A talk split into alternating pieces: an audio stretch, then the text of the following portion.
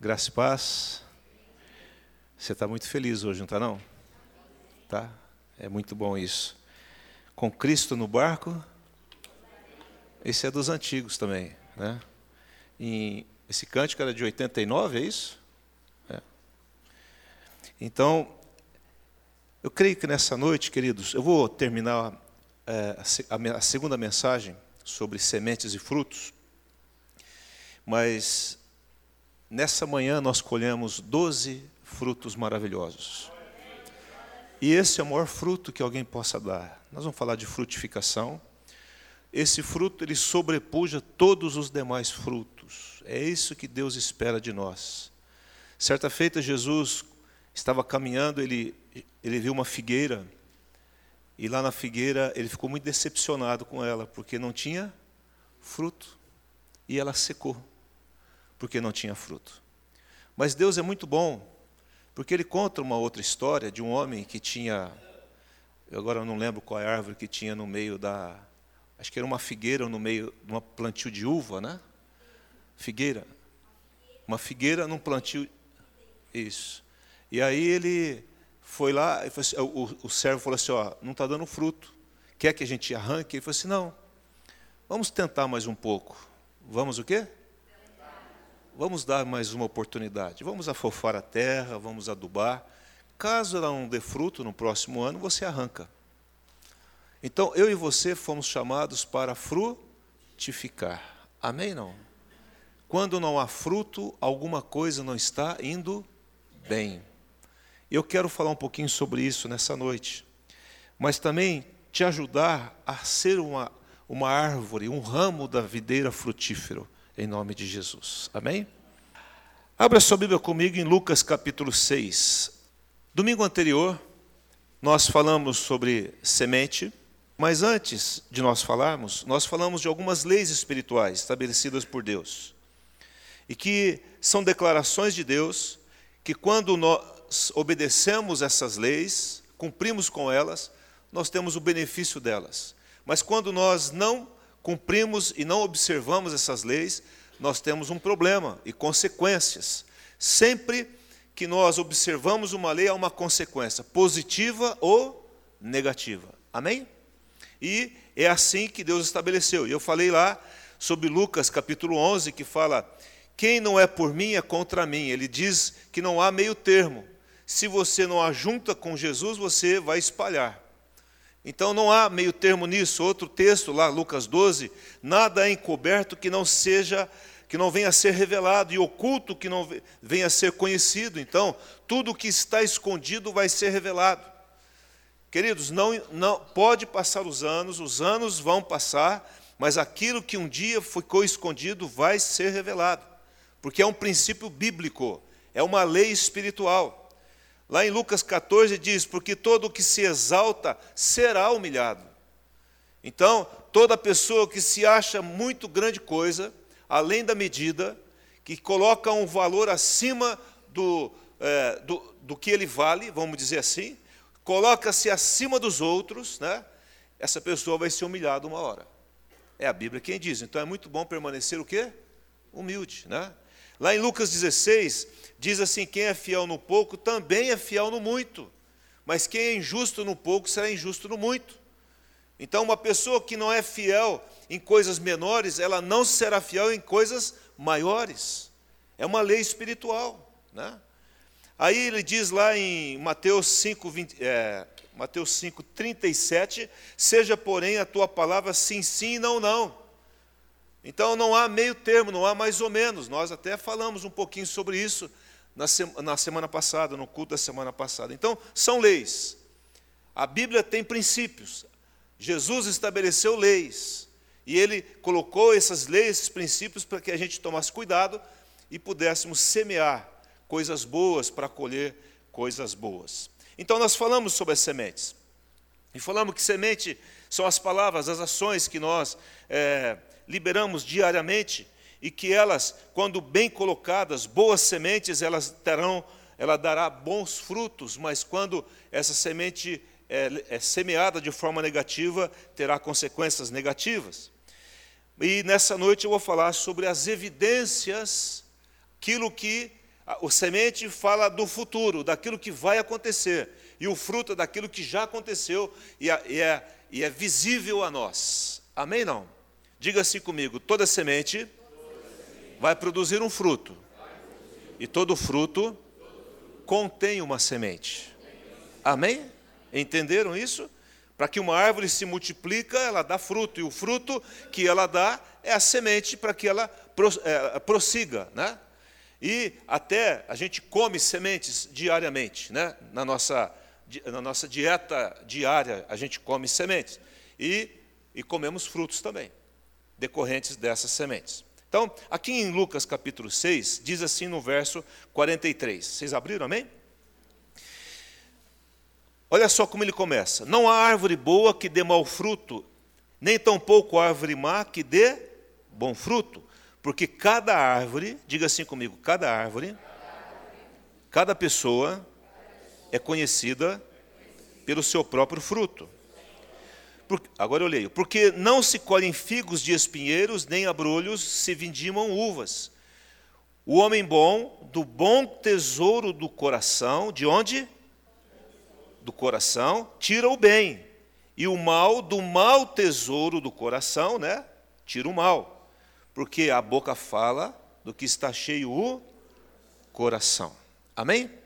Percebeu aqui outra lei espiritual? Ele está dizendo: não há, é uma lei, é um princípio, não há árvore boa que dê mau fruto, e nem árvore ruim que dê bom fruto. Nós conhecemos uma árvore pelos seus frutos. Então, se você quem tem uma árvore em casa aqui, frutífera? Você tem o que lá, pastor Eugênio? E quando você vai colher manga, você vai no pé de pitanga? Não. Você colhe pitanga de pitangueira e é, manga de mangueira. Você não vai procurar um outro fruto lá. Não acontece isso. Alguém já viu isso acontecer? Não. Não acontece. Porque é um princípio, é uma lei. E eu e você vamos produzir aquela, aquilo que está dentro de nós. Por isso que ele diz: olha, não há árvore boa que dê mau fruto, nem tampouco árvore má que dê bom fruto.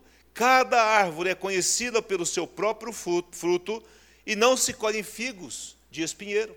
O espinheiro vai dar espinho, a figueira vai dar figo. Né? Você, a videira vai dar uva. O espinheiro está dizendo que dos abrolhos aqui, abrolhos, vai dar espinho. Né? Não tem, não tem é, dificuldade de entender isso. E aí ele diz: o homem bom, do bom tesouro do coração. Ah, agora ele está colocando algo interessante aqui.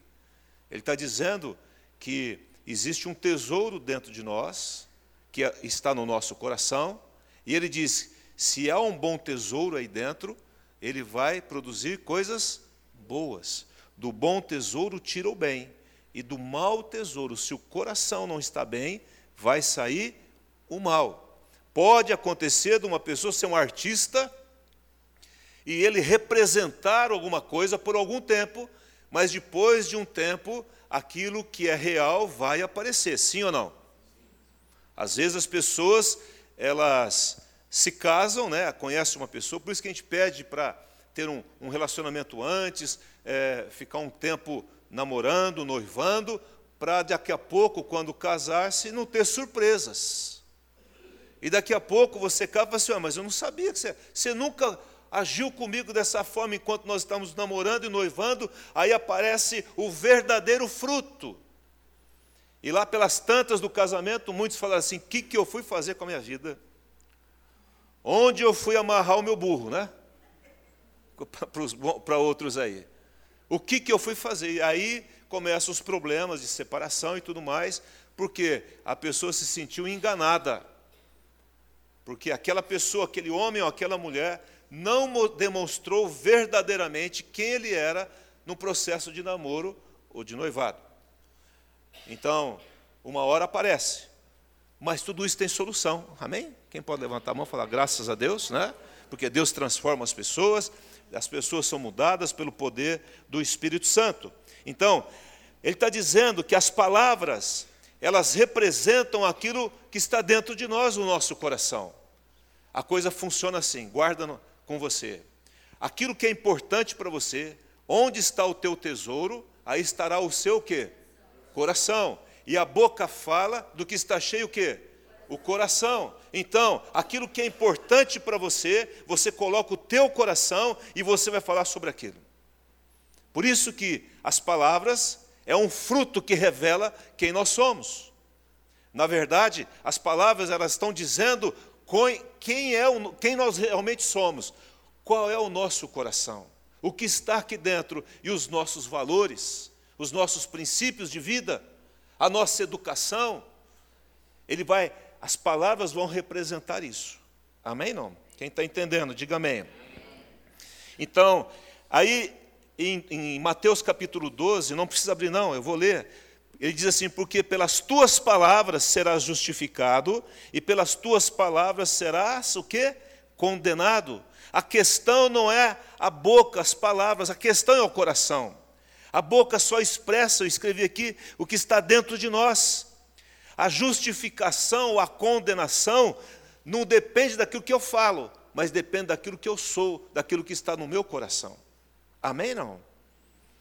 Agora, qual é o fruto disso? Como o coração está dentro de nós e nós não podemos visualizá-lo, aí pelas palavras eu demonstro aquilo, pelas minhas atitudes eu demonstro aquilo que eu realmente sou, que é um fruto. Lá em Mateus 15 diz assim: Não é o que entra pela boca o que contamina o homem, mas o que sai da boca, isso sim contamina o homem. Mas o que sai da boca vem do coração. Vem de onde, igreja? E é isso que contamina o homem. Ele diz assim: é do coração que vem os homicídios, é do coração que vem o adultério, é do coração que vem a impureza, é do coração que vem as prostituições, os furtos e tudo mais. Porque o problema aqui em Mateus capítulo 15 é que uh, os fariseus chegam para Jesus e falam assim: Jesus, os seus discípulos comem sem lavar as mãos. Aí Jesus fala assim: para, para só um pouquinho aqui. O problema não é o que entra na boca, o problema é o que sai, porque o que sai vem de onde? Do coração e ele contamina você. A contaminação não é do que entra, a contaminação é, é do que sai.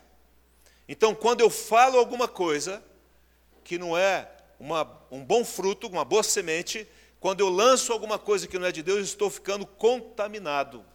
Quem aqui já se sentiu contaminado com palavras aqui? Levanta a mão. Eu já. Eu já.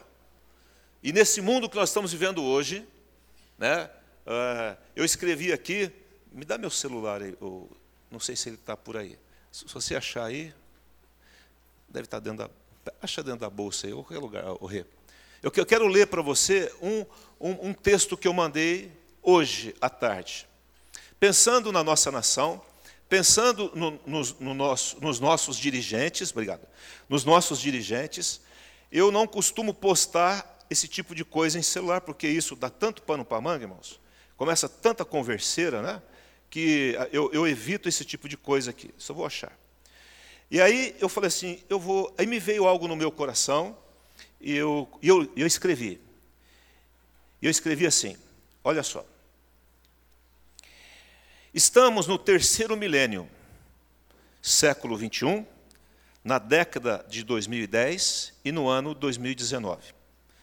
Em 7 de setembro de 1822 aconteceu a independência do Brasil, nós sabemos, né?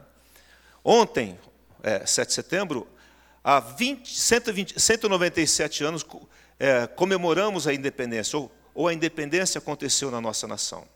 E eu coloquei assim para um grupo de pastores que eu tenho aqui: vamos orar pela nossa nação hoje, nos nossos cultos. Eu já fiz isso no culto de manhã aqui em Campinas, lá na, lá na, na chácara. Vamos todos levantar um clamor no culto da noite para que o Brasil se torne dependente de Jesus. 7 de setembro foi a independência. Vamos declarar nesse 7 de setembro a dependência do Brasil a Jesus Cristo.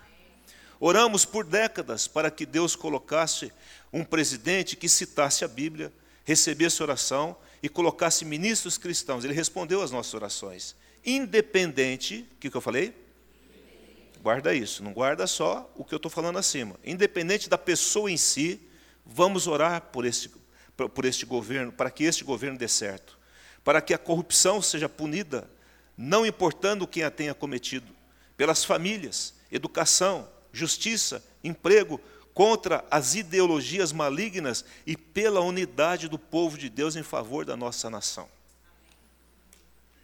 Queridos, o diabo, ele é expert em nos dividir, porque ele sabe que ele dividindo o povo de Deus nós perdemos a nossa força.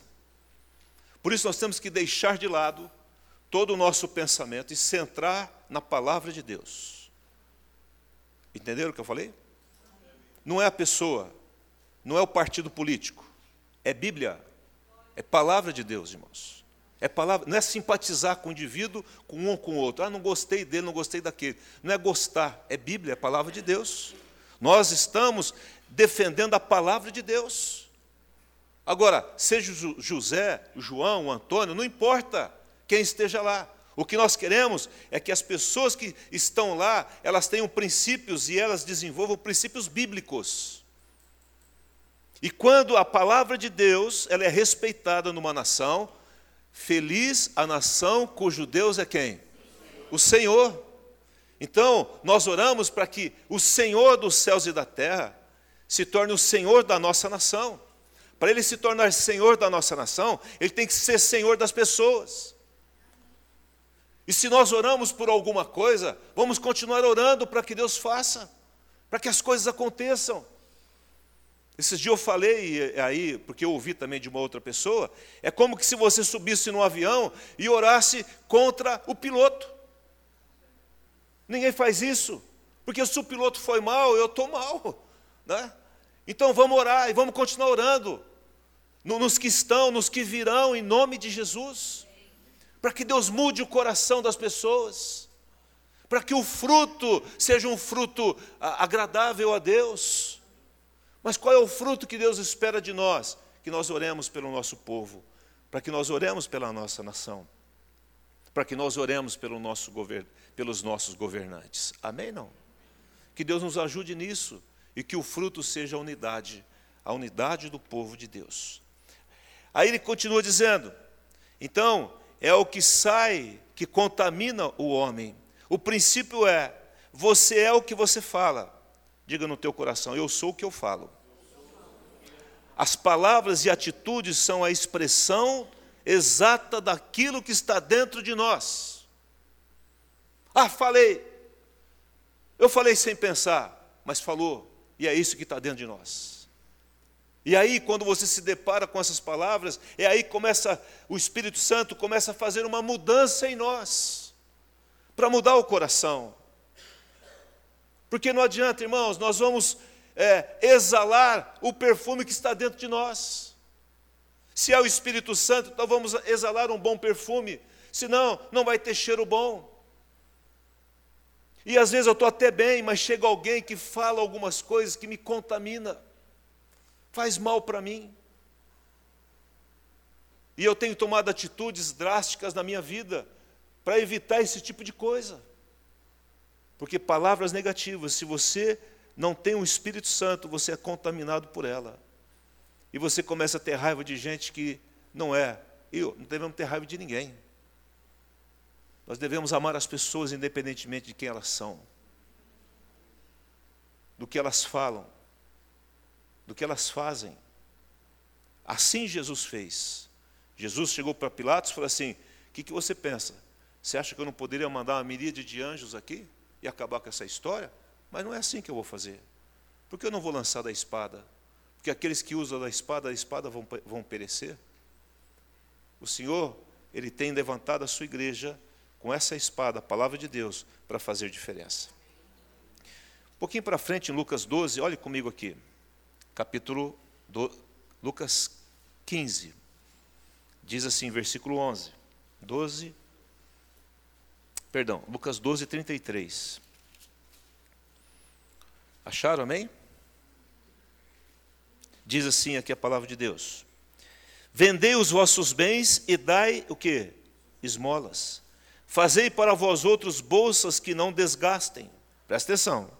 Tesouro inextinguível nos céus, onde não chega o que? O ladrão, nem a traça consome Porque onde está o vosso tesouro, aí estará também o quê?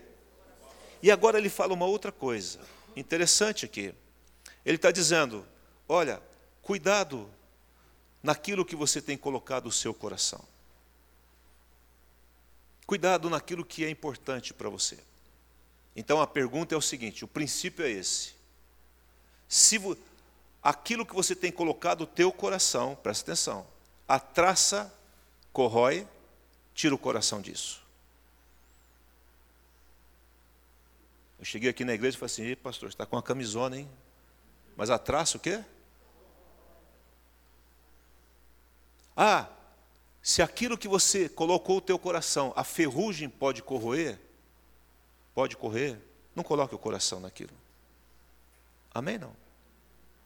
Se aquilo que você colocou o coração, o ladrão pode roubar, não coloque o coração naquilo.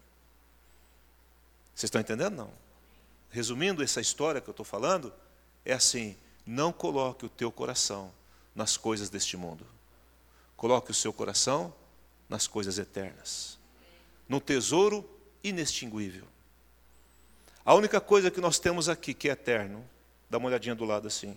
Diga assim: é você, você, você, você. Não é o banco que você está sentado, não é o edifício que nós estamos, não é a comida que você comeu, não é. Não é a roupa que você veste, não é o emprego que você tem, não é o dinheiro que você tem no banco, não é a tua posição. Isso acaba. Mas nós aqui somos o quê? Eternos. Então, coloque o teu coração para abençoar pessoas com aquilo que Deus tem te dado aqui nessa terra. Tira, eu faço um pedido para você, em nome de Jesus, tira o teu coração deste mundo. Tira o teu coração. Vieram para Jesus e falaram assim: Jesus, ordena o meu irmão que reparta comigo a minha herança. Vocês lembram?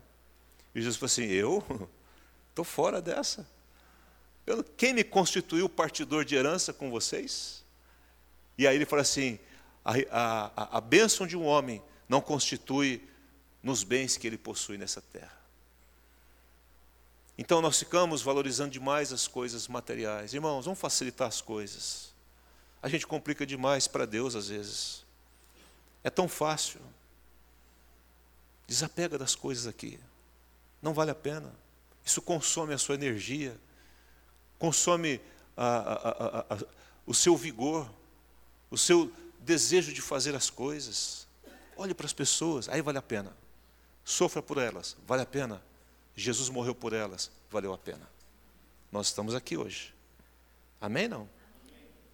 Então ele fala: tesouro inextinguível nos céus, onde não chega o ladrão e nem a traça consome. É aí que você deve colocar o seu coração. Os valores do nosso coração são expressos pelas nossas palavras, ações e motivações. Em Mateus capítulo 13, você não precisa abrir, se quiser você abra, mas lá em Mateus capítulo 13, Jesus conta uma parábola. E essa parábola ela é muito especial. Do, do Mateus capítulo 13, do verso 24 ao verso 30, ele conta a parábola, e do verso 36 até o 43, ele explica a parábola mas eu vou aqui falar essa parábola para vocês. Aqueles que não sabem vão entender, e aqueles que já sabem vai ser reforçado.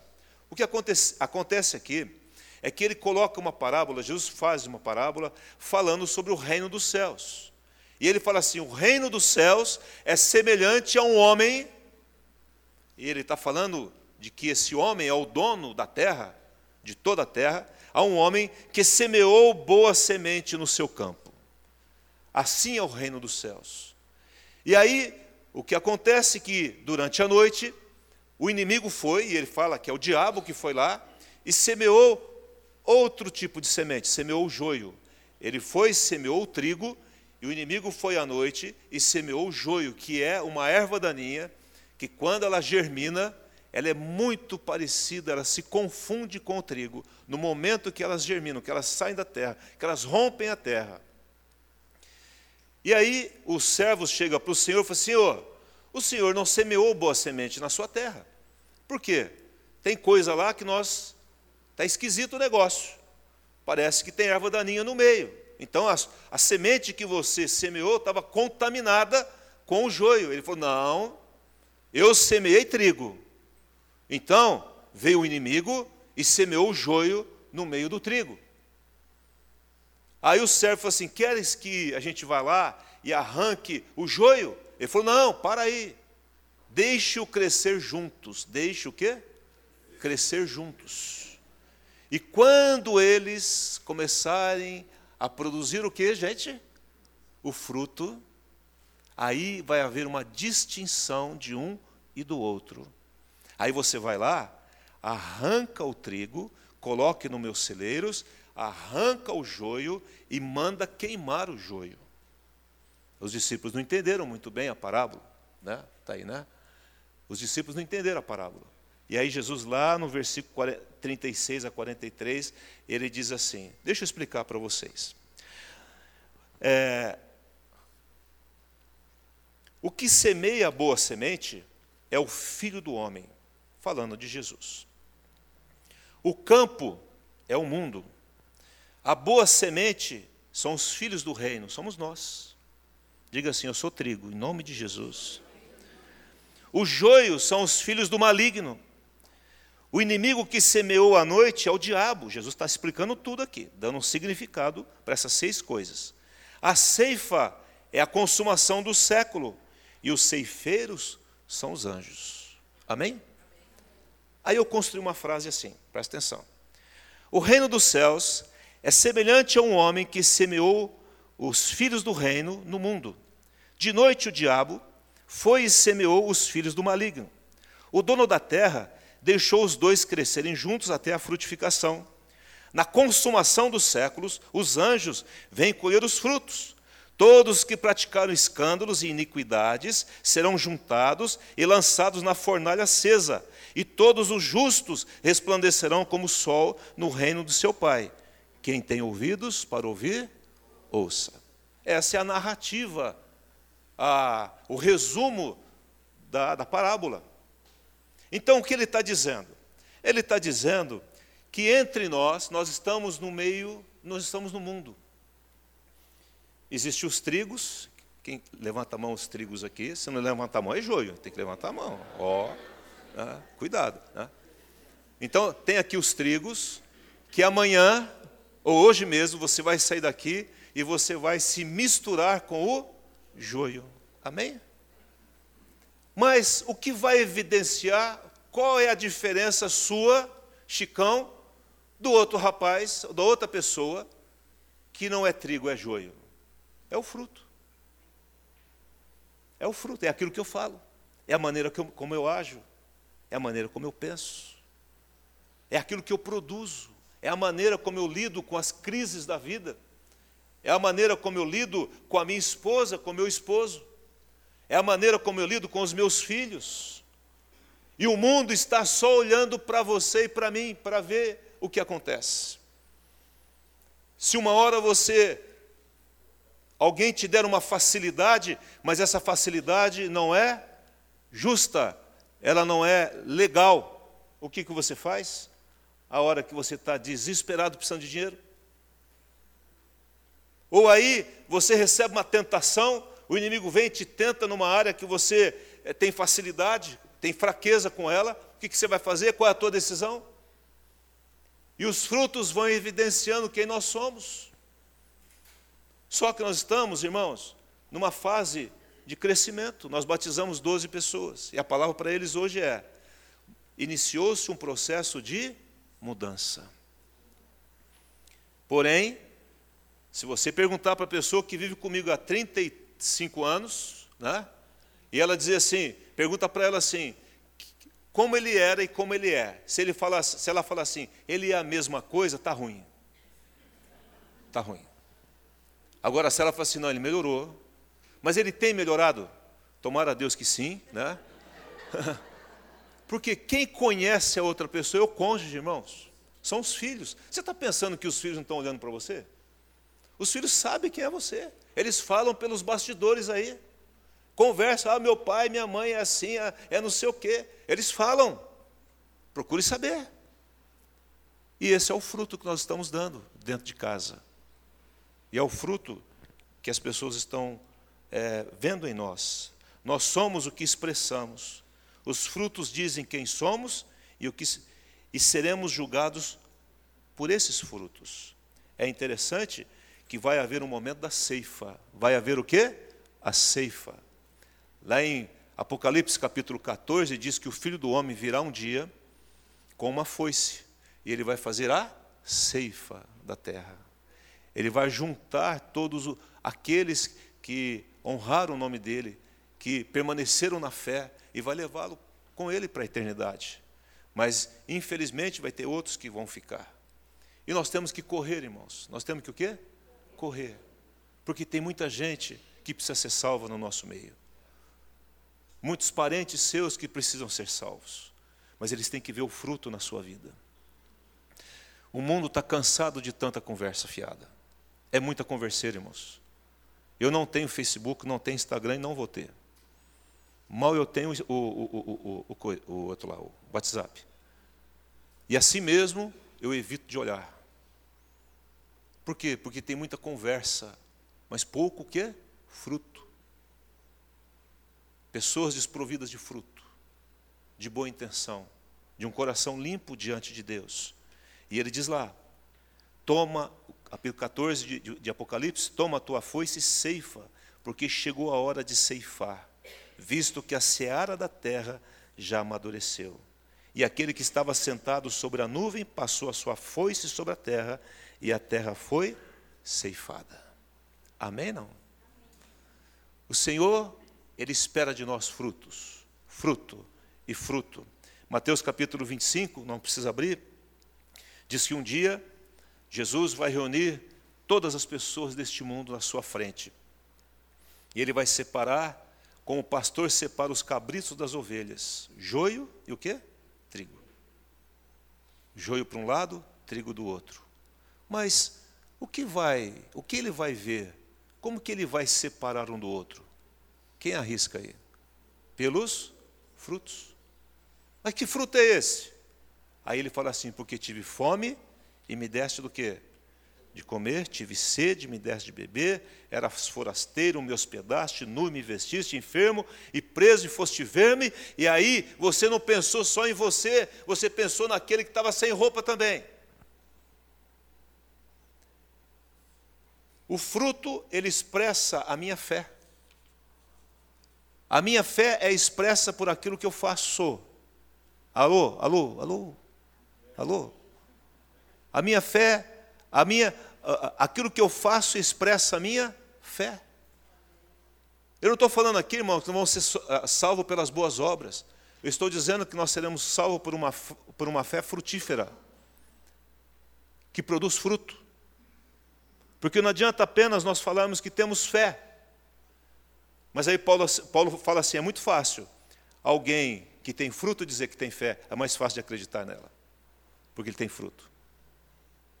Quais os frutos que nós estamos evidenciando? Quais os frutos bons e frutos ruins que estamos evidenciando?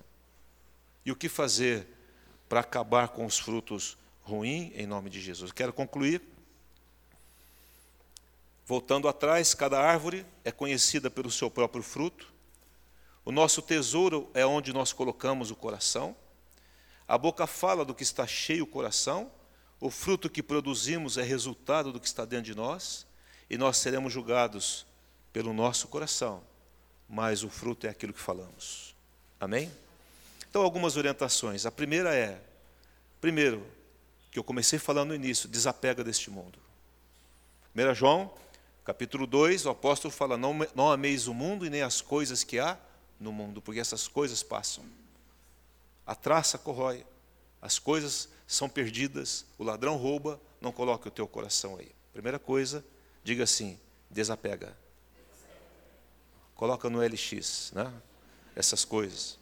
Segunda coisa, arrependimento. João Batista estava batizando as pessoas, e aí os fariseus, os saduceus foram lá para ser batizados. E ele fala assim: raça de víboras. Eram os religiosos, irmãos. Raça de víboras. Vendo ele que muitos fariseus e saduceus vinham ao batismo, disse-lhes: raça de víboras, quem vos induziu de fugir da ira vindoura? produzir, diga assim comigo, produzir frutos dignos de arrependimento. Amém? Ele fala, gente, não adianta você vir aqui porque todo mundo está vindo. Produza fruto digno de arrependimento. Então, a segunda coisa é arrependa-se dos maus frutos. Peça perdão a Deus. O filho pródigo pecou contra Deus e contra a família. Quando ele volta, ele pede, se arrepende diante de Deus e se arrepende diante do Pai. E ele é recebido, está vendo como que muda as coisas? Pelo arrependimento. O arrependimento é a única coisa que cancela pecado. Você errou, eu errei, eu produzi um fruto ruim. O arrependimento, ele destrói esse fruto ruim. O perdão é essencial. Não só de eu pedir perdão, mas liberar o perdão. A terceira coisa é que nós temos que morrer para produzir frutos. Lá em João 12, 24 diz: Em verdade, em verdade vos digo: se o grão de trigo caindo na terra não morrer, fica ele só, mas se morrer, produz muito fruto. Eu falei para os doze que foram batizados hoje: hoje é dia de você morrer.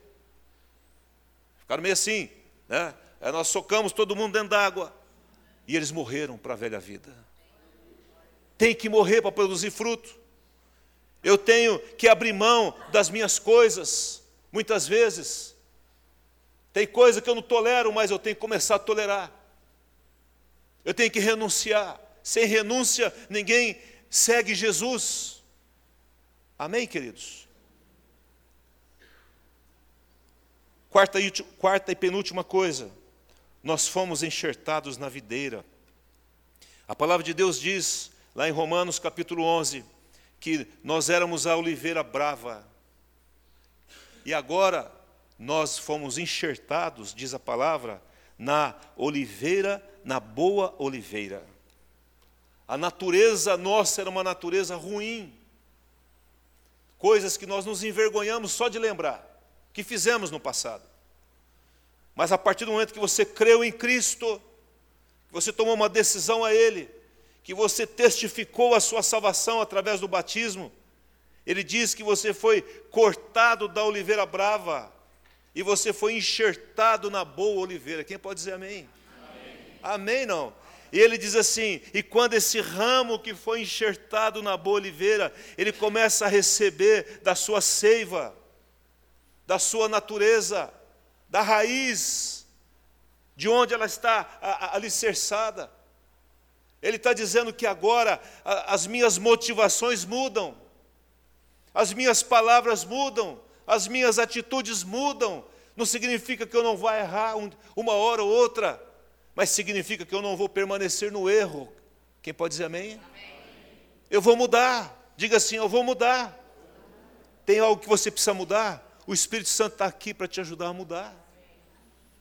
Você ser mais paciente, eu ser mais paciente ser mais tolerante, saber falar na hora certa. Já falei aqui esses dias, a minha oração diária, todo dia de manhã, eu digo todo porque é todo dia de manhã. Eu falo, Deus, coloca um guarda na porta da minha língua, da minha boca. É uma oração que o salmista fez, eu repito a oração dele. Coloca um guarda aqui, porque eu quero falar somente o necessário. Ajuda nas minhas ações, nas minhas atitudes ajuda nas minhas motivações, que não haja uma motivação errada, segundo as intenções. Me ajuda, Senhor.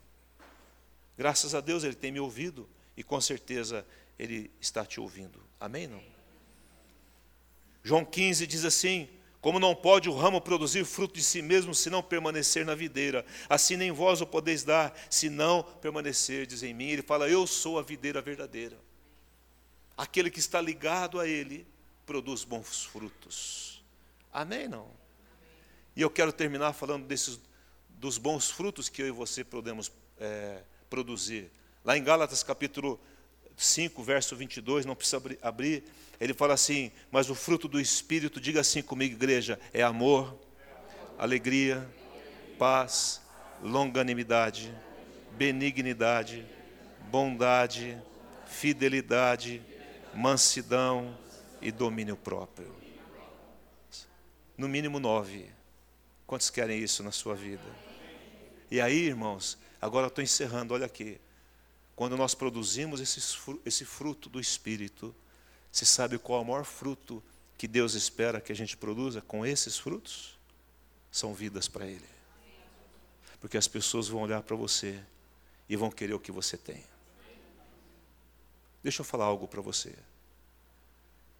Nós temos que, de uma vez por todas, em nome de Jesus, como igreja da família cristã, não ver um banco vazio mais nessa igreja.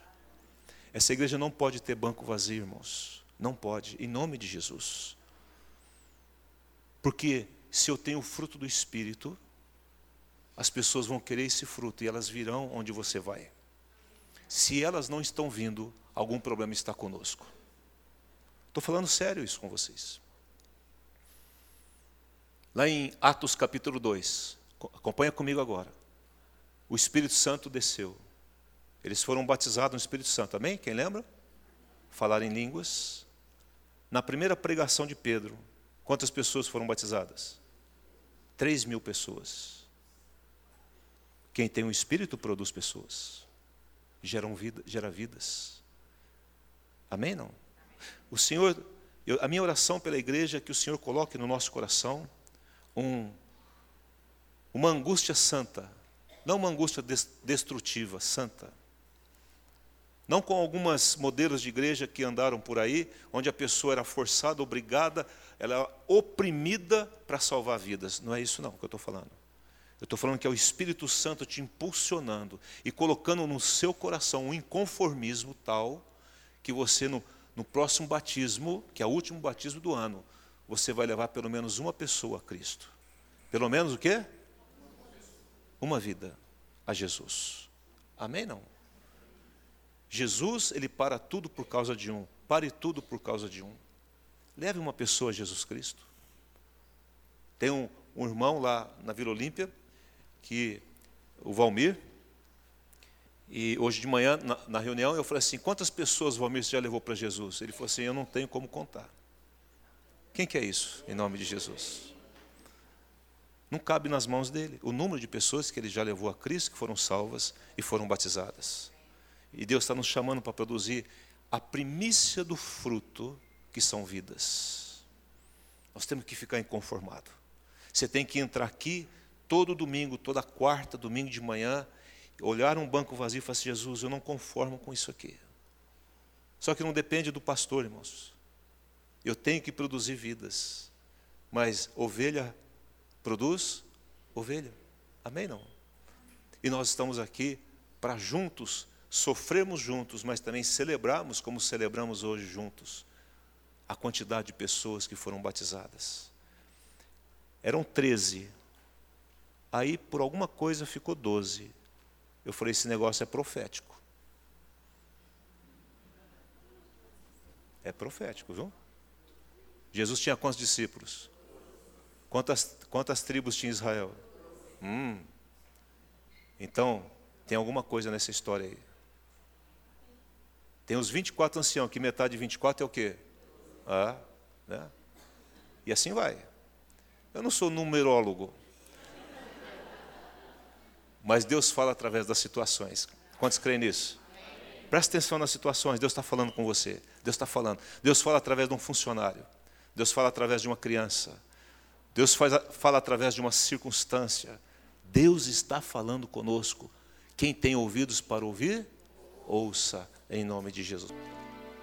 Como o Senhor é bom, Jesus. Como o Senhor é bom. Não há palavras para descrever a tua bondade, a tua graça, o teu amor por nós.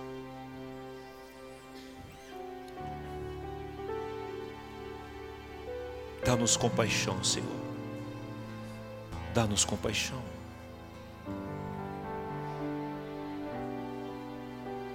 Esses dias eu estava pensando, e nesse tempo que ficamos fora sobre essa igreja, fazendo uma avaliação sobre ela. Eu cheguei para Jesus e disse a ele: Jesus, nós temos tudo. Nós temos um bom lugar, muito bem equipado, com, com cadeiras, com som. Temos bons pastores, bons ministros de louvor, bons músicos, bons líderes. Nós temos uma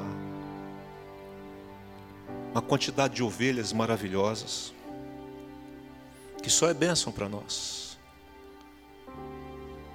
Aí eu cheguei para Jesus e me arrisquei e falei assim: Jesus, o que falta? Ele disse para mim: falta ganhar mais vidas para mim. Eu falei: Jesus, me ajuda, Pai. A passar esse entendimento para a tua igreja mas a viver isso antes de passar, a estender a mão para o necessitado. Daqui a pouco não há cadeiras vazias mais, mas nós continuamos a ficar inconformados porque queremos uma outra reunião com cadeiras vazias para enchê-las. Sabe por quê, irmãos? Eu falei para Deus, eu falei assim, Jesus, eu nunca orei por uma grande igreja com um grande número de membros. E ele me disse o seguinte: quando eu andei nessa terra, quantas pessoas iam atrás de mim? Eu falei: milhares, Jesus. Só na multiplicação dos pães e peixes tinha cinco mil homens, fora mulheres e crianças. Eu falei: pois é. Ele disse assim: sabe, meu filho, onde eu estou, as multidões estarão também porque elas estão exaustas, estão agonizando aí fora. E ele me disse mais uma coisa: você tem dado muita oportunidade para aqueles que já não precisam mais de oportunidade, eles já estão salvos. Dê oportunidade para aqueles que ainda não tiveram oportunidade. Eu falei, meu Deus, me ajuda nisso. Estou passando isso para você, porque eu, eu quero que você ande junto comigo neste coração. Eu sei que aqui há pessoas que estão sofrendo, mas você sabe onde correr, você tem Jesus,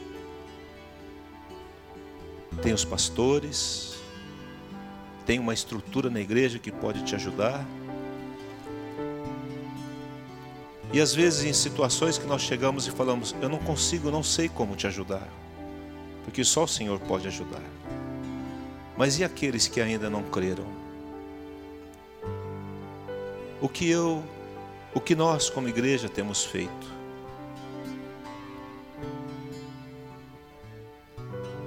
Senhor, eu quero colher esse grande fruto maravilhoso que são vidas. Por que que produzimos frutas lá em Gálatas 5? O amor, a alegria, a paz, a bondade, a benignidade, porque esses frutos produzem o fruto maior, que são pessoas, vidas, que serão salvas, libertas e curadas pelo poder e pelo nome de Jesus Cristo. Agora coloque a mão no seu coração. Eu queria que você orasse agora pedindo a Deus que Ele te desse a maneira como você deve conversar dele, de Jesus com as pessoas. Uma maneira que elas possam entender de Jesus. Peça ao Espírito Santo, Espírito Santo, me dá as tuas palavras. Me dá os teus dons, Espírito. Porque alguém está doente, eu não vou dar o nome de um remédio, eu vou oferecer a minha oração. Está alguém separando o casamento, eu não vou dar o nome de um psicólogo, eu vou oferecer a minha oração. Nada contra o psicólogo e nada contra o remédio. Mas nós temos algo sobrenatural para oferecer às pessoas. As pessoas estão caminhando rumo ao inferno e eu posso dizer: olha, existe um caminho, o caminho é Jesus. O caminho é Jesus. Ele é o caminho, a verdade e a vida. Então, Senhor, nos ajude a olhar as pessoas com os teus olhos. Se essa for a tua oração, Deus vai te dar o, ele vai dar os olhos, os seus olhos, os olhos dele, de Jesus para você nessa noite. E você nunca vai enxergar como você enxergava antes. O mundo, as pessoas, o seu cônjuge, seus filhos, a igreja, os irmãos da igreja. Mas é pelos frutos que se conhece a árvore.